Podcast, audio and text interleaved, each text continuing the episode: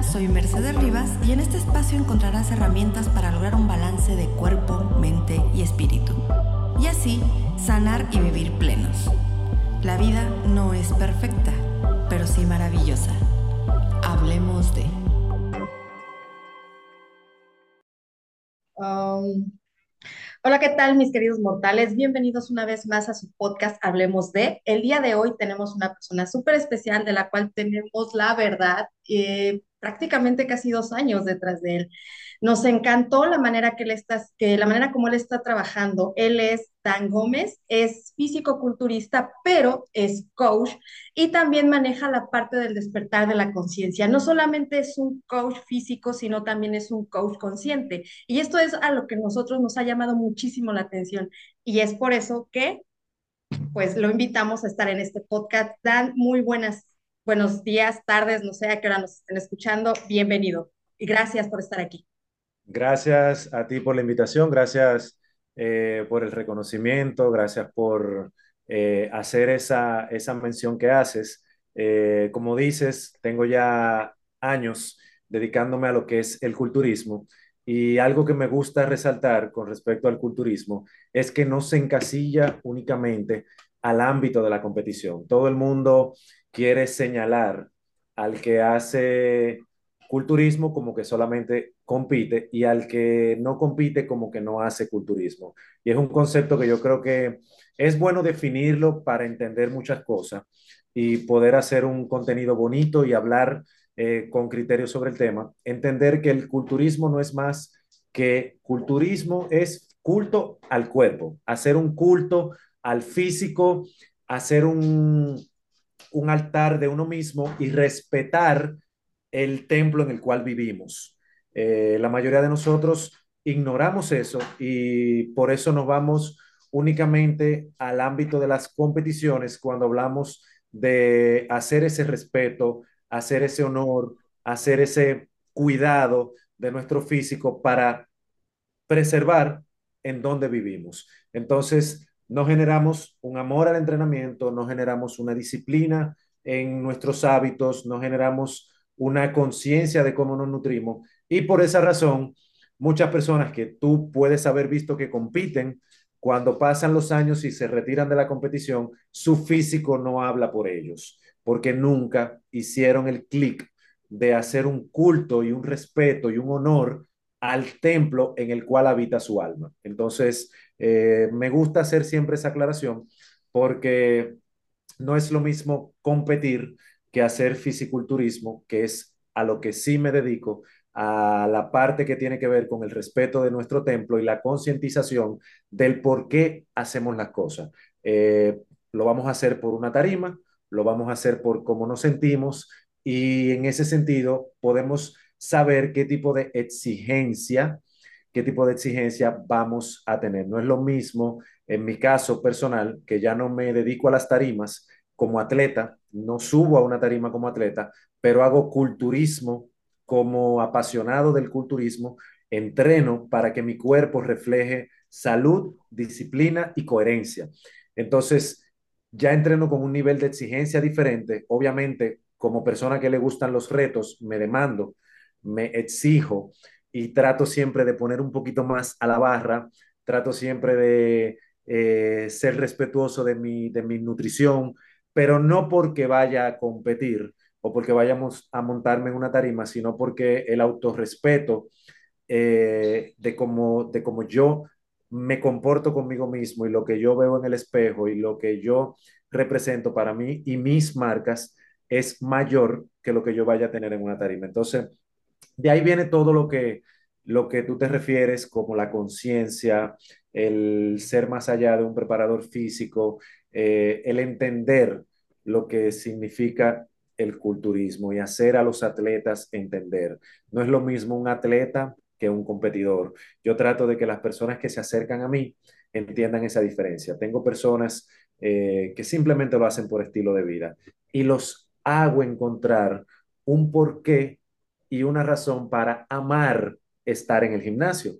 Muchas personas ven el gimnasio como una acción de odio. Voy a maltratarme, voy a herirme, voy a entrenar para causarme dolor, me va a doler el cuerpo después. voy a hacer una dieta que es un sacrificio y un calvario. Y no entienden que todo debe de ser un conjunto que al final coincida en el amor propio. Y cuando tú lo entiendes, sea que te montes en una tarima o que no te montes en una tarima, tú vas a estar siempre haciéndolo por las razones correctas. Y eso es todo lo que representa eh, Body Factory y cada uno de mis proyectos.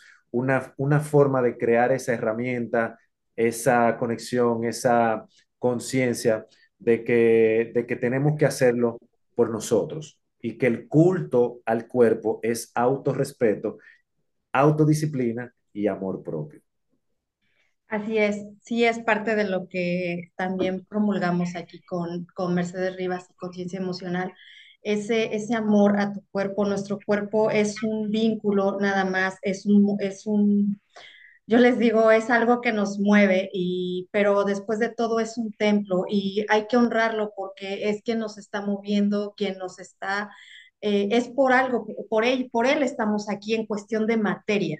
Entonces, esa es la parte que, que, que nosotros también, eh, pues le decimos a todos nuestros queridos mortales y creo que mucha gente ya lo ha entendido de esa manera y y me encanta la forma como ahora eh, comentaba previo que hace aproximadamente dos años más o menos empezamos a notar un poquito más que las personas, los atletas y los fisicoculturistas, eh, no sé si está bien que lo diga de esta manera, no estoy muy metida en eso, este, ya empiezan como que a meterse un poquito más en la parte que, que, que usted está haciendo, que es el poder alinear esa parte. Nosotros le llamamos cuerpo, mente, espíritu a esa alineación. Entonces, vemos que ya muchos lo están haciendo y lo manejamos así porque es cuerpo, mente, espíritu y si tú tienes esa alineación, tu alma te lo va a agradecer porque tu alma es quien realmente deja, eh, trasciende, en realidad es quien trasciende. Entonces, así es como nosotros lo, lo llegamos a manejar.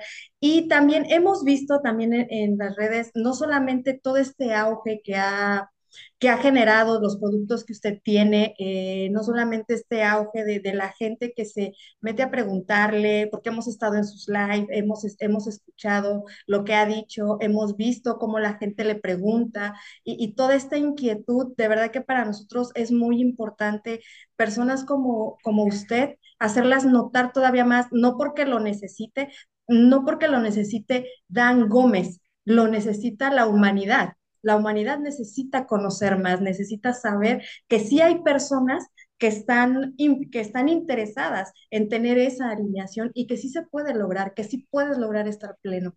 Y que es importante que no solamente es ir al gimnasio porque tienes solo una depresión o porque terminaste con alguien, entonces ya vas, ya por eso vas a ir al gimnasio y yo les digo, las personas que van al gimnasio solo por una depresión o solamente eh, porque hubo una ruptura amorosa, desde mi punto de vista, y me hago responsable de mis palabras, considero que solamente trabajan el ego mortal, como yo le llamo, porque empiezan a verse bien y después ya o tratan mal a la persona, no están concentrados realmente en lo que es su cuerpo, como ya lo mencionaba, eh, que es un templo y hay que cuidarlo y hay que amarlo. Sí, eh, realmente haciendo referencia a eso que dices, eh, mi iniciativa cuando descubro, o mejor dicho, tengo la posibilidad de experimentar lo que es sentir pasión eh, por el fisiculturismo y el fitness, o sea, poder ayudar a otras personas, mi iniciativa parte de buscar una forma de agregar valor, de aportar. Entonces, eh, yo comencé a identificar esto muy, muy temprano en el inicio de mi carrera, de que todo lo que pasa, como tú lo dices, en cuanto a las transformaciones físicas, tiene que ver con la forma y las razones que la mueven. ¿A qué me refiero? Yo comencé a identificar que las personas tratan de buscar la forma más rápida, pero no necesariamente la más sostenible. Lo segundo, y tú lo acabas de decir, es las razones por la, por la cual hacen eso. O ya se encuentran en un estado de salud crítico que lo obliga. Esto no genera ningún tipo de conciencia ni ningún tipo de impacto. Esto genera castigo. ¿A qué me refiero? Cuando la persona lo hace por salud, muchas veces se entiende como de que la salud lo hizo tener conciencia y no es así. Es el castigo que lo obliga a hacerlo por el miedo a morir.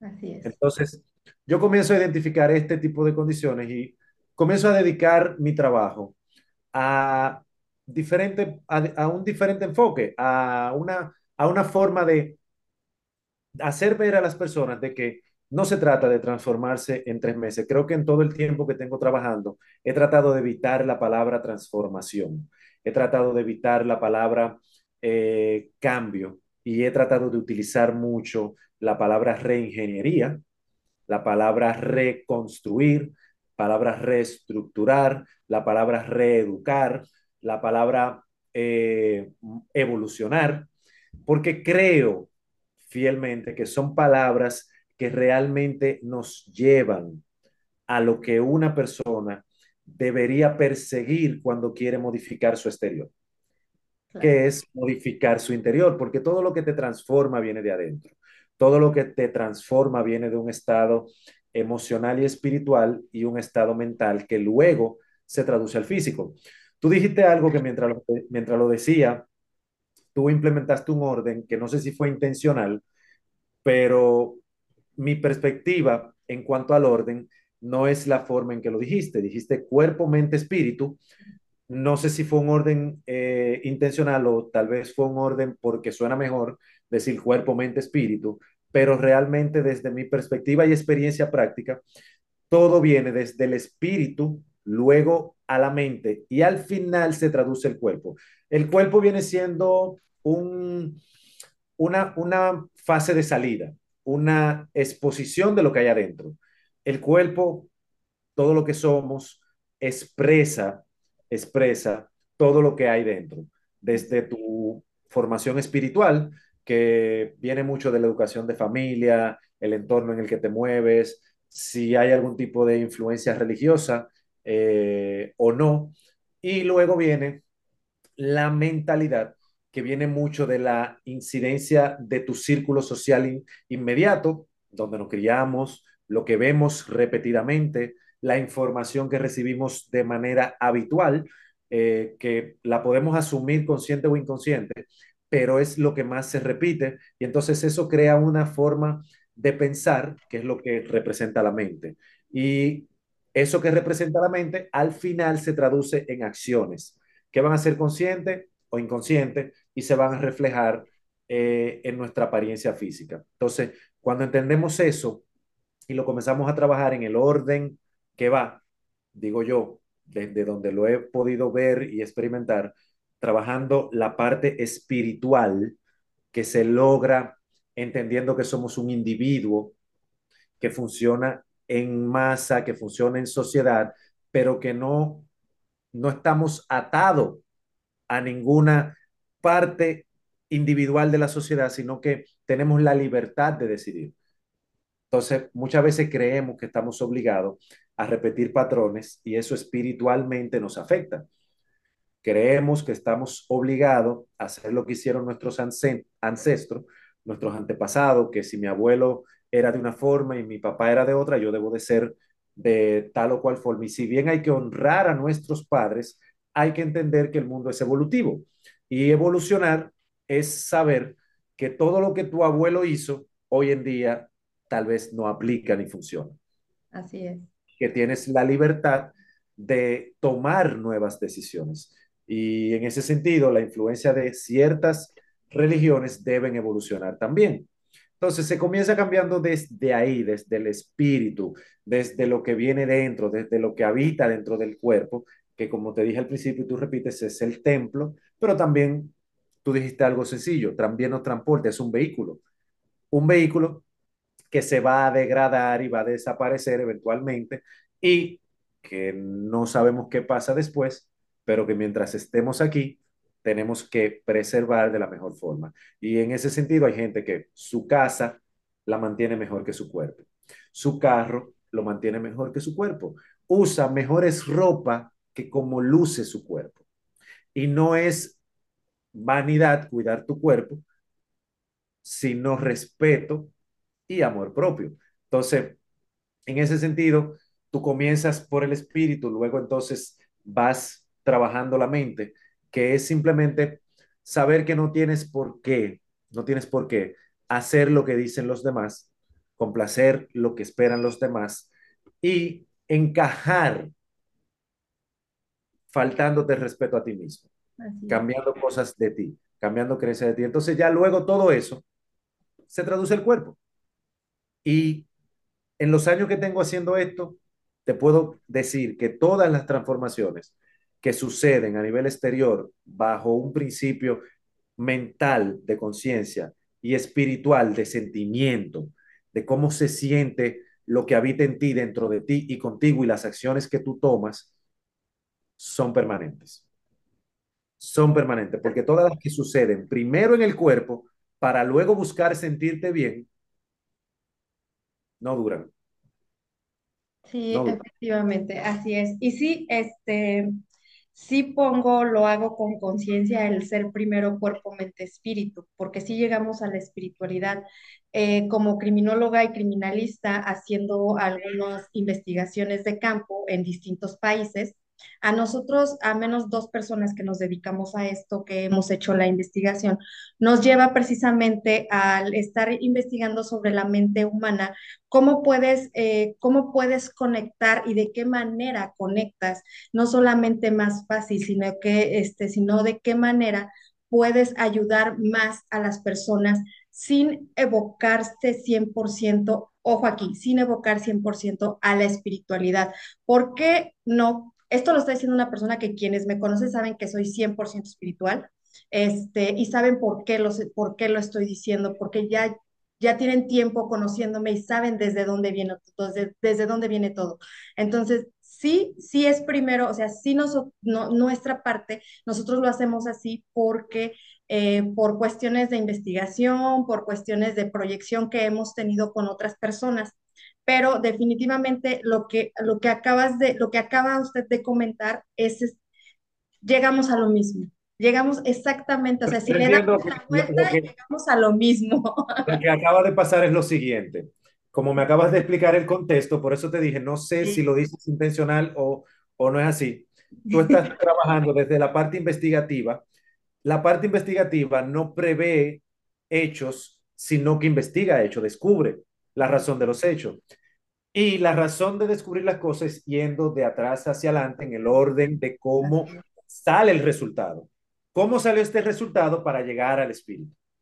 ¿Cómo, o sea, tengo que comenzar en el cuerpo. Lo que yo expreso y lo que creo que es exactamente lo mismo, pero son dos órdenes. Si yo quiero cambiar el cuerpo, si yo quiero cambiar el resultado, no me puedo enfocar en el resultado porque el resultado tiene una causa que viene de una ecuación. Así es. Entonces yo tengo que trabajar las variables de la ecuación para cambiar el resultado, porque si yo cambio el resultado, cuando ejecute la ecuación, el resultado va a volver a, a ser el mismo, porque, porque el resultado es al final, al final la, la parte eh, que, que resulta de todos los factores que están anteriormente. Entonces, Creo que es exactamente lo mismo, pero desde dos perspectivas totalmente diferentes, la cual es 100% correcta, porque si, si yo voy a investigar, y de hecho, cuando yo evalúo, yo no evalúo la mente primero, evalúo el cuerpo. Entonces, desde el cuerpo, yo puedo comenzar a determinar factores mentales y espirituales que pueden estar influyendo en ese resultado, pero para arreglarlo, tengo que trabajar desde el espíritu, la mente y el, el cuerpo al final. Pero como te digo, si, si al final no te sientes bien, el sentirse bien viene desde la mente y el espíritu. El cuerpo no va a hacer lo que tiene que hacer. Definitivamente. En el ámbito de los atletas y los competidores, me ha tocado eh, vivirlo desde la, la perspectiva de que hay atletas que tienen limitantes físicas en un momento que no los permite hacer las cosas al 100 y se frustran. Entonces, ahí viene la parte del por qué. Y el por qué viene mucho con la mente y el espíritu, del por qué yo hago esto y para qué lo hago. Entonces, si al final tu, tu, tu, meta, tu meta y tu por qué es únicamente ganar una competencia, lo estás haciendo por, la, por las razones incorrectas. Ahora, si tu razón es, y tu por qué es, porque quiero cada vez ser mejor como persona, entonces esa limitante se va a convertir en tu único reto. Y superar esa limitante te va a llevar al resultado final, que no necesariamente es el premio, sino la satisfacción propia y sentirte bien con lo que tú has logrado. Y, y realmente así, con ese enfoque, tú logras crear verdaderos atletas, verdaderas personas que se mantienen en el tiempo, sin importar la circunstancia, trabajando en ser mejor ellos mismos y no en ser mejor que nadie más. Eventualmente, cuando llega una competencia y hay una tarima, el atleta se prueba con otros atletas y al final el resultado ni siquiera depende ni de ellos ni de mí, sino de jueces que tienen una opinión totalmente subjetiva que va a depender de su apreciación y que debe respetarse. Sí, así es. Sí, la verdad es que, digo, a mí me, encanta ver y conozco algunos eh, que están en competiciones y eso, eh, los, los conozco y de verdad les digo, admiro mucho su trabajo, eh, todo lo que hacen y, y es, realmente es retar a tu mente y es decir el, pues sí puedo, ¿no? Ya hablando lo que tiene que ver es, específicamente una competición, ¿no? O sea, el, el retarte a ti mismo y, y el decir, sí puedo lograrlo, sí puedo hacerlo. He visto a muchos algunos conozco, otros no tengo el gusto de conocer todavía, pero sí veo esa forma de cómo ellos mismos se esfuerzan y cómo manejan su mente de una manera tan increíble que no es tan ajena a otras personas que a lo mejor no han logrado llegar al, nivel que ellos están, porque tal vez las otras personas eh, no, no quieren estar en una competición, sino se dedican más a otras cosas, pero también su mente ha sido retada, su mente también ha sido, en cierta forma, ha sido este, movida. Y eso es algo que yo admiro muchísimo del ser humano. Muchísimo admiro eso, de cómo hasta dónde puede llegar. O sea, cómo tú mismo te pones una meta y hasta dónde puedes llegar. Esta, es, esta parte que, que usted, eh, ¿hace cuánto tiempo comenzó ya integrando esto? yo inicio en el ámbito ya del entrenamiento, yo inicio en el 2004 en el entrenamiento. Y tengo que realmente hacer cita a ese año, porque lo que te lleva a evolucionar son las razones por las cuales tú inicias y el proceso que te forza a través de los golpes. O sea, eh, todo lo que ha pasado en el mundo desde su inicio hasta la actualidad ha tenido que ver mucho con los impactos, golpes y, los fenómenos que suceden para que la evolución eh, llegue al punto que nos encontramos hoy. Y eso se llama adaptación. Entonces, inicio en el 2004 eh, a ir al gimnasio en un momento de mucha desinformación y creencias equívocas. Duró ocho años buscando atajos, como te acabo de explicar, meramente físicos y que no tenían nada que ver con el entendimiento. Es en el 2012 que yo realmente creo conciencia. Ahí es donde la conciencia llega a mí y me hace ver que buscando atajos y trabajando únicamente el físico, queriendo ver resultado cada vez que me veo al espejo, cada vez que pasan dos, tres, cuatro semanas, cada vez que pasan tres meses, siempre terminaba frustrándome porque me comparaba con otros o me medía con el progreso de, de, que debía tener por el tiempo que había ejecutado. Entonces, creo conciencia y comienzo a trabajar en mí, que vengo siendo mi primer cliente, mi primer paciente, mi primer experimento. Entonces, es en el 2012 eh, que sucede esta gran transformación, que me tomó desde finales de 2011 hasta 2012 y entiendo lo que pasa. Y entonces nace el proyecto Body Factory, que comienza a dedicarse no, al, no a las competiciones.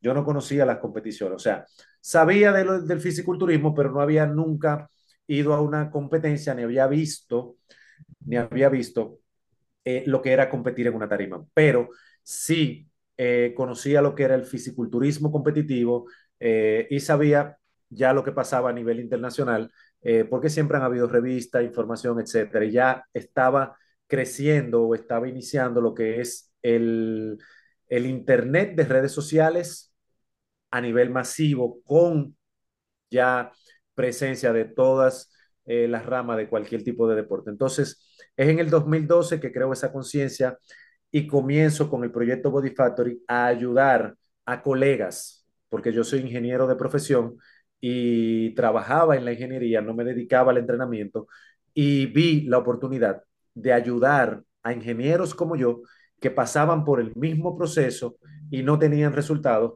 para hacerlo entender que no se trata de hacer lo que hacen otros, sino de encontrar ese balance y ese modelo de entrenamiento que se adapte a ti y que funcione para ti y que encaje perfectamente en tu estilo de vida. Entonces, eh, es desde ese momento donde comienzo, sí, a trabajar más el, el entendimiento del entrenamiento y los hábitos para mejorar el estilo de vida. Y comienzo a trabajar con personas que nada tienen que ver con competición hasta 2014, eh, que veo mi primera competencia, me enamoro de las tarimas, de lo que representa, de, de la posibilidad de, de mostrar en un escenario el fruto de un trabajo logrado y me pongo como reto hacerlo en mí. Al hacerlo en mí, vivo el proceso y entiendo qué tan demandante es y puedo experimentar que se trata de un nivel mental totalmente diferente a simplemente hacerlo por, por amor propio por, y por transformación eh, física, digamos que, que normal. Entonces, me expongo a, esos a esas limitaciones, a esos límites, me expongo a esos retos y comienzo a conocer un sistema nuevo y un modelo de entrenamiento mucho más demandante y todo lo que tiene que ver con la ciencia que envuelve la transformación del cuerpo y cómo realmente nuestro cuerpo funciona hacia el exterior desde el interior. Entonces lo experimento en mí, me acerco a las fuentes donde puedo adquirir conocimiento y comienzo a mezclar esos conocimientos adquiridos que sucede entre 2015 hasta 2018, que completo una fase de educación que no termina ahí, eh, porque es la fase de acumular conocimientos. Luego de, de 2018 viene la parte de aplicar y compartir conocimiento, porque yo soy un fiel creyente de que no podemos pasarnos la vida entera solamente acumulando. Hay que también compartir, hay que también transferir, hay que también aplicar. Si no somos capaces de aplicar lo poco que aprendemos, ni siquiera vamos a ser capaces de entenderlo ni ver qué tanto funciona y hacia dónde puede llegar. Entonces, entre 2015 y 2018, acumulo mucha preparación eh, a nivel académico con grandes profesionales, tanto de mi país como fuera de mi país, y me dedico a la práctica de esos conocimientos para perfeccionarlos, ajustarlos según las diferentes áreas en las que me muevo, porque me muevo en áreas eh, de competición, pero también me muevo en área de bienestar, pero también me muevo en área de transformaciones físicas eh, más extremas en personas que no compiten. Y me, me, muevo también en el área de personas que se encuentran en la tercera edad, se encuentran eh, ya envejeciendo, pero quieren envejecer de la mejor manera. Entonces, cada uno de esos conocimientos yo lo voy eh, moldeando y aplicando. Y todo va relacionado con el entender de cada uno de los puntos donde se encuentra cada persona y el para qué y por qué lo hace, que es donde se genera conciencia. Si no sabemos para qué, y yo me encuentro en la edad de los cincuenta y tanto, sin meta de competir, pero viendo competidores en las redes sociales, creyendo que yo estoy mal por no ser como ellos, entonces me voy a hacer daño, me voy a frustrar y voy a trabajar de la manera errónea, eh, dañándome en vez de haciéndome bien.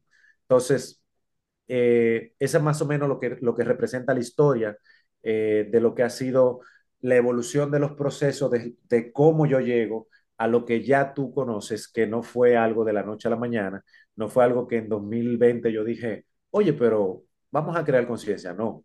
no. La primera conciencia se crea en mí a través de mis fallas y mis errores en 2012. La primera persona que experimenta y vive el proceso de mejorar hábitos y tomar mejores decisiones soy yo. La primera persona que encuentra y debe de descubrir y desarrollar su porqué soy yo. Y la primera persona que tiene que entender, que tiene que sentirse bien para verse bien, soy yo. Entonces, luego se va compartiendo con las demás personas y el culturismo eh, a nivel competitivo representó para mí una plataforma que me hizo llegar a más personas que pudieron conocer mi trabajo, que me permitieron hacer un trabajo. Y en el 2020 fue determinante con la pandemia.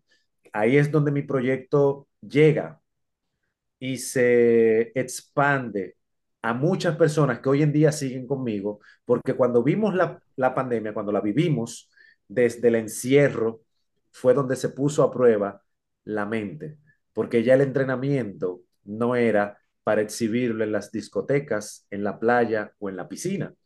Ya el entrenamiento se hizo parte de una forma de vida para no volvernos locos con el encierro, para tener algo que hacer, para encontrar salud, para mejorarnos y tener balance en nuestro estilo de vida, ya que habían tantas limitaciones. Entonces, ahí es donde realmente se hizo importante todo lo que yo venía haciendo ya hace tiempo.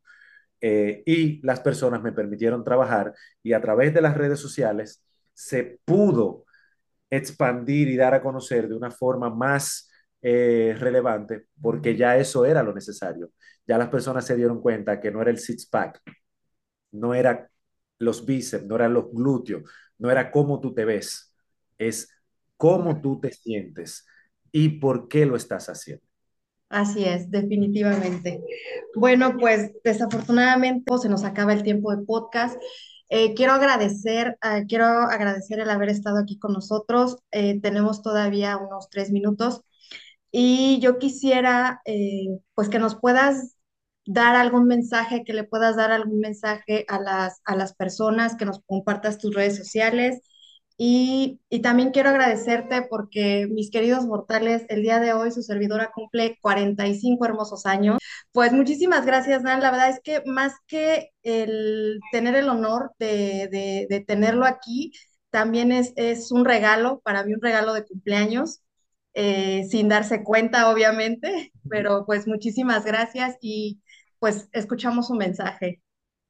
Primero, felicidades y gracias por por el honor, porque realmente eh, hacer todo esto que yo hago nunca ha sido buscando ser más que nadie ni más de lo que yo soy, sino poder compartir lo que soy y poder eh, agregar valor a quienes lo necesitan.